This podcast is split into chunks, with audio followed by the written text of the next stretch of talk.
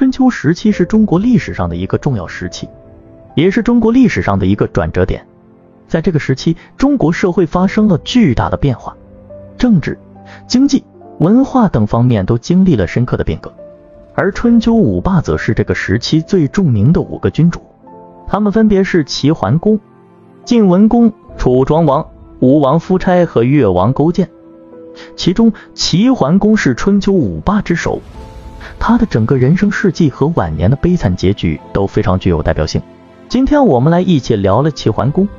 齐桓公名叫姜小白，是齐国的一位王子。在公元前六百八十五年至公元前六百四十三年期间，他担任了齐国的国君，成为春秋时期齐国的第六位君主。他在即位后，迅速采取了一系列有力的措施，使得齐国国力蒸蒸日上。他知人善任，选用了管仲等人才，打造了一支强大的行政团队。他还推行了一系列的改革政策，使得齐国的经济、军事和文化得到了全面的发展。齐桓公多次召集各个诸侯国会盟，共同商议地区的事务和解决争端。这些会盟地点包括了葵丘、手指、建土、鄄城、宋国、幽州、故国。真城和基泽等地方，在这些会盟中，齐桓公与其他诸侯国达成了许多共识和协议，其中最重要的是达成了和平共处的协议，承诺不再进行战争和侵略行为。此外，还达成了共同抵御外敌的协议，加强了各个诸侯国之间的合作和团结。这便是历史上著名的九合诸侯的故事。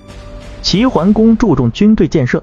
提高了国家的军事实力，他加强了对军队的训练和管理，引进了先进的武器和战术。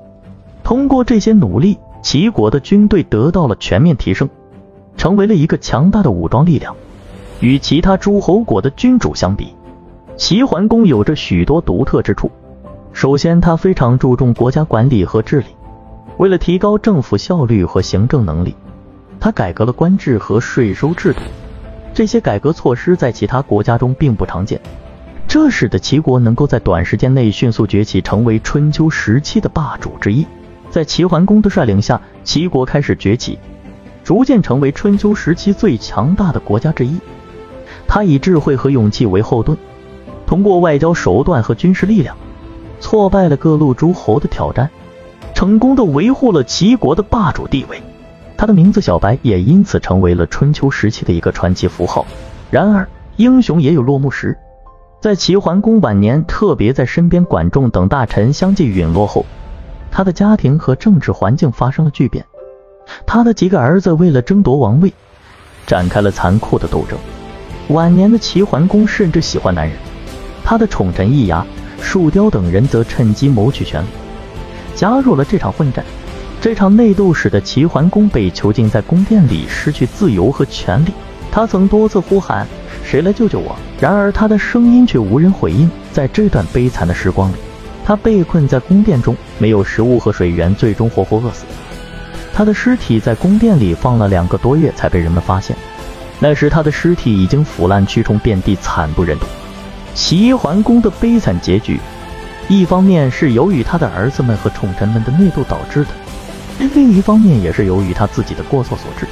在齐桓公的统治时期，他过于信任一些不忠和不义之人，导致了自己的失败和悲惨结局。